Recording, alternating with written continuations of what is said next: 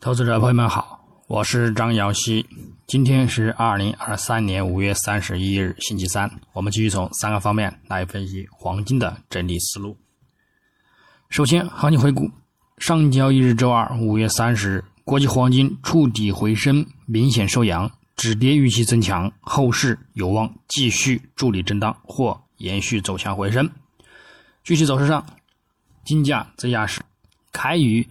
幺九四三点零三美元每盎司，在短暂小微回升于十点整左右触及幺九四六美元后，便遇阻回落运行，延续到十三点三十分左右录得日内低点幺九三一点六九美元，之后则触底回升，并持续走强上行，于欧盘尾触及幺九六一点八二美元，美盘开盘后。虽遇阻回落至幺九五零美元，但最后多头再度走强，于零点刷新多头动力，并录得日内高点幺九六三点零七美元，最终有所遇阻，窄幅震荡，收于幺九五九点二一美元，日振幅三十一点一一美元，收涨十六点一八美元，涨幅在百分之零点八三。影响上。亚盘初受到美元指数的短暂走强后转弱，而令其先行小微回升。但由于美元指数自十点左右触及回升，连续走强，而令金价呢则遇阻回落，延续到十三点半左右，动力减缓，并虽有遇阻回落，则令其金价触底回升。市场也突发几架无人机在接近莫斯科时的袭击，这可能是去年二月俄乌冲突以来针对莫斯科最猛烈的袭击。这也是俄乌冲突向外蔓延的最新迹象，并就此呢推升避险情绪剧增。同时，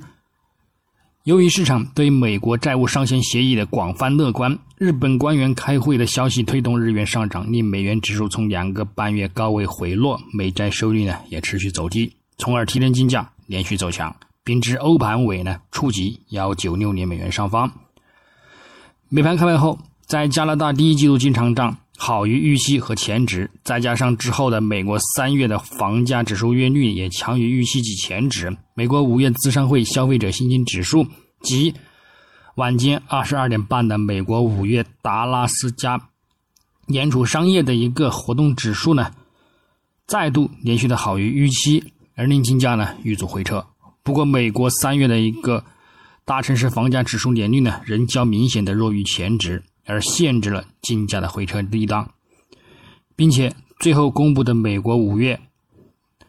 达拉斯联储商业活动指数呢，较明显的弱于预期和前值，两年至十年期国债收益率呢创当日的一个新低，而提振金价呢再度回升走强，并且呢录得日内高点。不过呢，最后受到美国债务危机再传好的消息，以及美联储巴尔金等的言论呢，而令金价呢最终呢有所遇阻回撤，动力呢减弱，但是呢仍然收取阳线。展望今日周三五月三十一日，国际黄金开盘先行窄幅运行，美元指数开盘延续隔夜尾部回升力量有所偏强，对其产生压力。不过，美债十年期收益率则开盘继续走低，又对其产生提振，使其盘整波动。但整体上，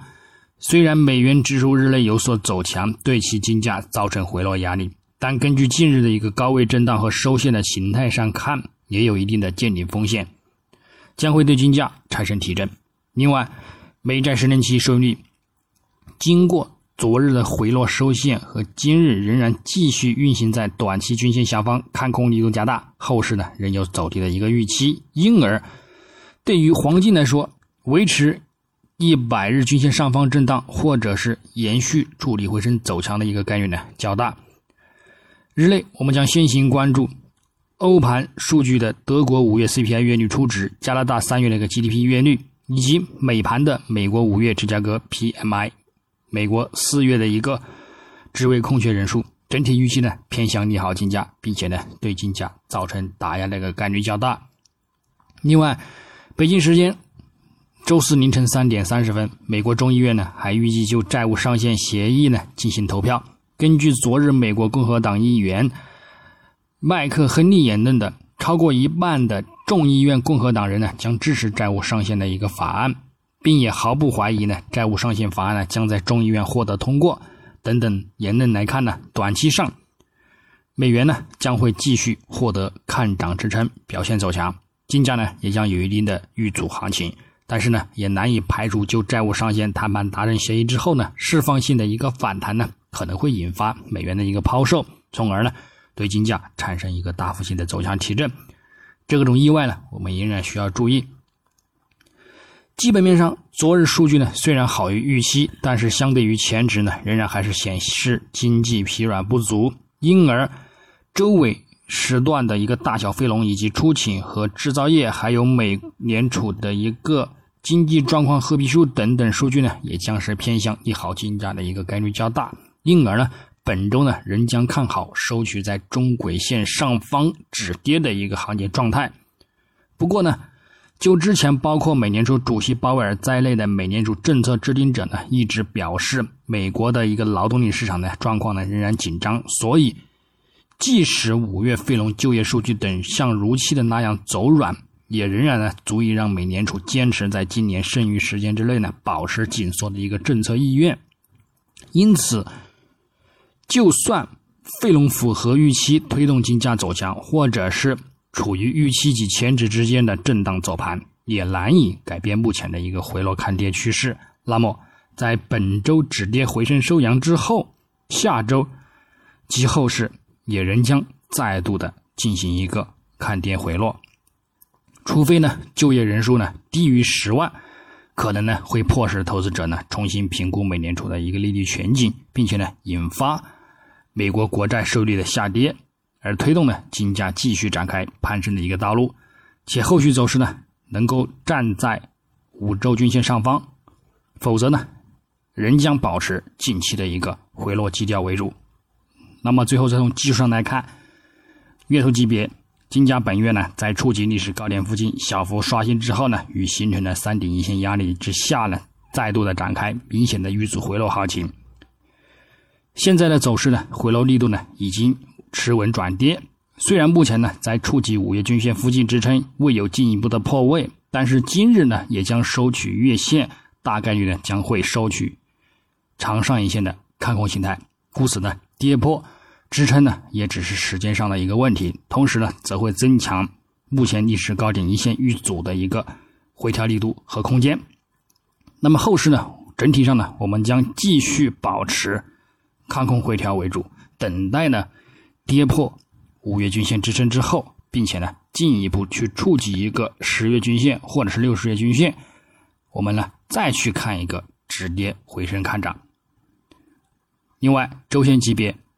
金价上周呢再度的回落收跌，并触及中轨支撑。鉴于距离短期均线压力较远，本周呢